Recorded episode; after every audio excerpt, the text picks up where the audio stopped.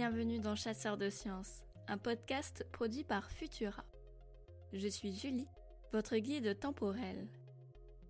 Bien que plus de 100 ans se soient écoulés depuis l'histoire que nous allons vous raconter aujourd'hui, vous verrez que celle-ci n'est pas sans parallèle avec l'épidémie de Covid-19 actuelle. Marchons sans plus attendre dans les traces d'une cuisinière irlandaise au caractère bien trempé.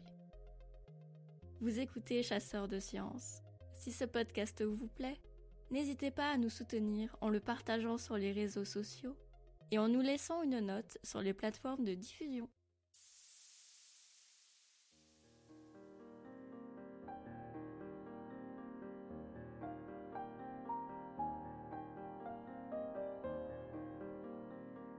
À l'été 1906, Mary Malone, une immigrée irlandaise de 37 ans, officie comme cuisinière pour un riche banquier new-yorkais et sa famille en vacances à Long Island.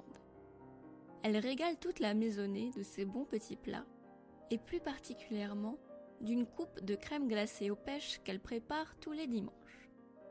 En ce début de siècle, la théorie des germes est encore controversée et fait l'objet de débats entre microbiologistes, médecins et hygiénistes. Loin de ses préoccupations, Mary enchaîne ses recettes sans se laver les mains. Après trois semaines de bons et loyaux services, elle quitte la maison de Long Island pour travailler chez un autre employeur. Elle ne le sait pas encore, mais ce travail va bouleverser sa vie. Elle deviendra la cible d'un enquêteur un peu spécial qui fera de son quotidien un enfer. L'histoire se souvient d'elle sous le nom de Typhoid Mary.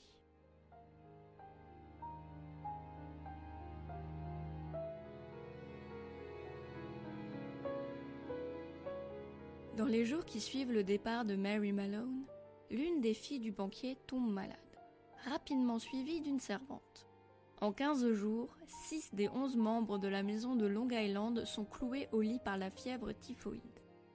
Inquiet, le banquier fait appel au service de George Soper, un ingénieur sanitaire surnommé le guerrier des épidémies.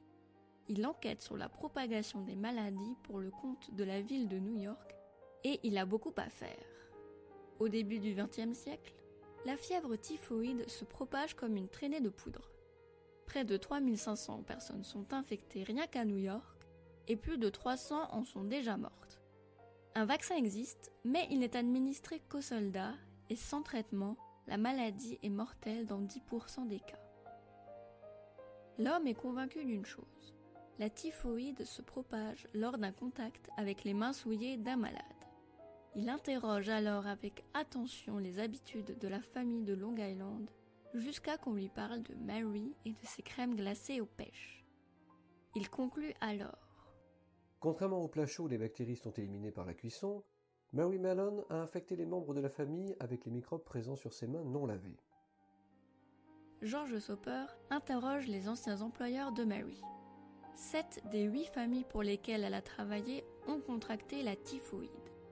En tout, elle aurait contaminé 22 personnes. L'Irlandaise a même prodigué des soins à l'une d'entre elles. Mais respirant la force et la santé, elle n'a jamais été suspectée. Pourtant, elle propage la maladie partout où elle va. Au bout de quatre mois de traque, George Soper rencontre enfin Mary Malone lors d'un face-à-face explosif. La confrontation a lieu dans une maison chic de Park Avenue. George n'y va pas par quatre chemins et ordonne à Mary de lui fournir des échantillons d'urine et de sel. Sans surprise, elle refuse et le met à la porte séance tenante en le menaçant avec un rouleau à pâtisserie ou un pic à viande selon les versions. Sarah Josephine Baker, une collègue de George, est appelée en renfort pour convaincre Mary. Rien n'y fait. En 1907, considérée comme un incubateur vivant, elle est emmenée de force sur l'île de North Brother, au large de New York, où elle est mise en quarantaine dans un hôpital. Cinq policiers et quatre heures de lutte sont nécessaires pour contenir sa rage. Là-bas, les médecins réalisent plusieurs prélèvements d'urine, de sel et de tissu sans son consentement. Le verdict tombe. Mary est porteuse de Salmonella typhi, la bactérie responsable de la typhoïde. Sa vésicule biliaire en est pleine. pour qu'elle ne contamine plus personne, il faut la lui retirer. Elle s'y oppose encore. Mary refuse de croire qu'elle a rendu malade tant de personnes. Comment peut-on être infecté par une bactérie et n'avoir aucun symptôme?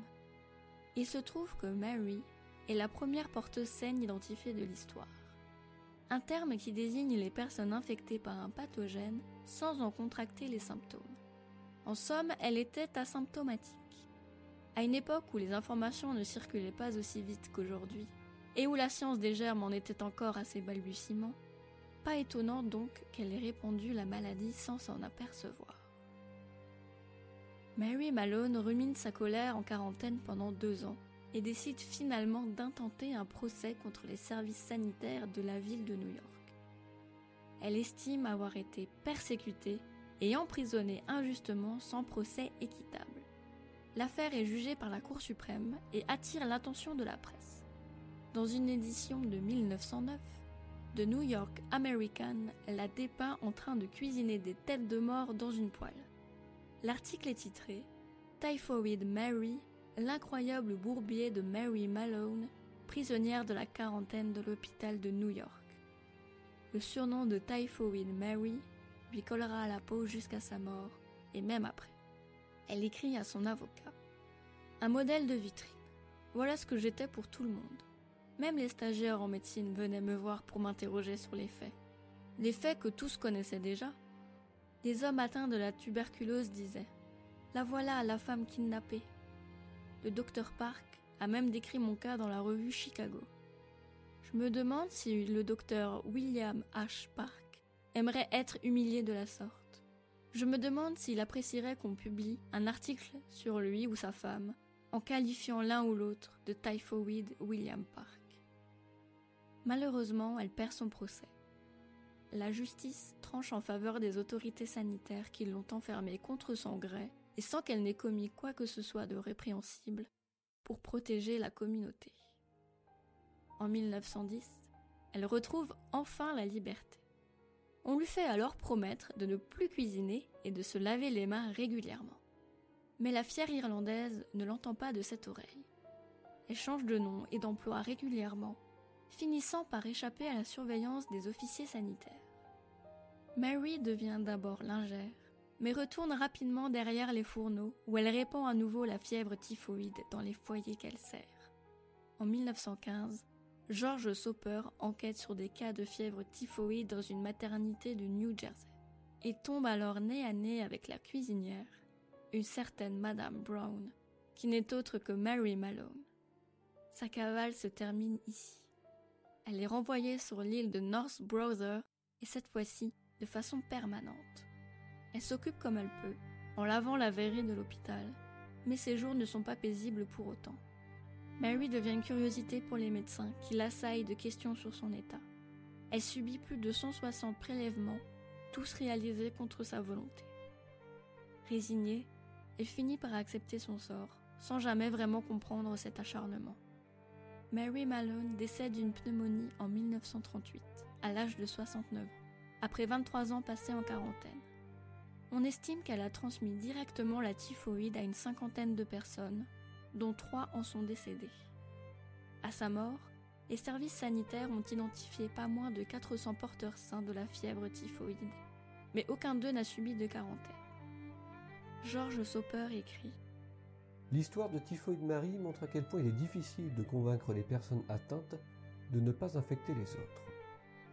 Voilà quelque chose qui résonne étrangement avec la pandémie actuelle. L'extraordinaire vie de Mary Malone a fait d'elle une icône de la pop culture.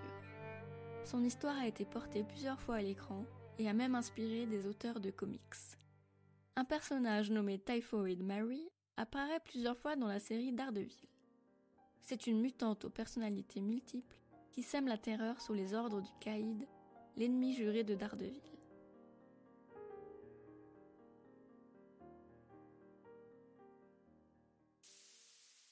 Merci d'avoir écouté Chasseur de Sciences. La musique de cet épisode a été composée par Patricia Chélade. Au texte et à la narration, Julie Kern. Merci à Romain de la chaîne YouTube L'envers de la blouse qui prête sa voix à Georges Soper. Si vous appréciez notre travail, n'hésitez pas à nous laisser un commentaire et 5 étoiles sur les plateformes de diffusion pour nous soutenir et améliorer notre visibilité. Vous pouvez aussi vous abonner sur Spotify, Deezer et Apple Podcast pour ne plus manquer un seul épisode. Quant à moi, je vous retrouverai bientôt pour une future expédition temporelle dans Chasseurs de sciences. À bientôt!